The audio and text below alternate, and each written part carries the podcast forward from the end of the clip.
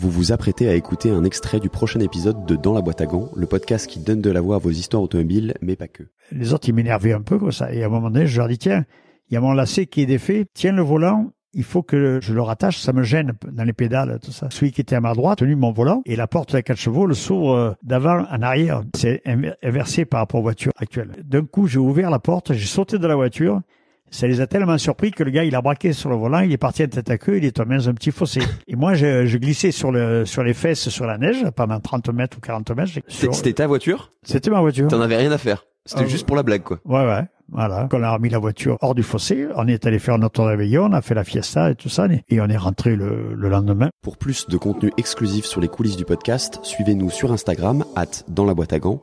Vous retrouverez aussi la version filmée de vos épisodes préférés sur YouTube.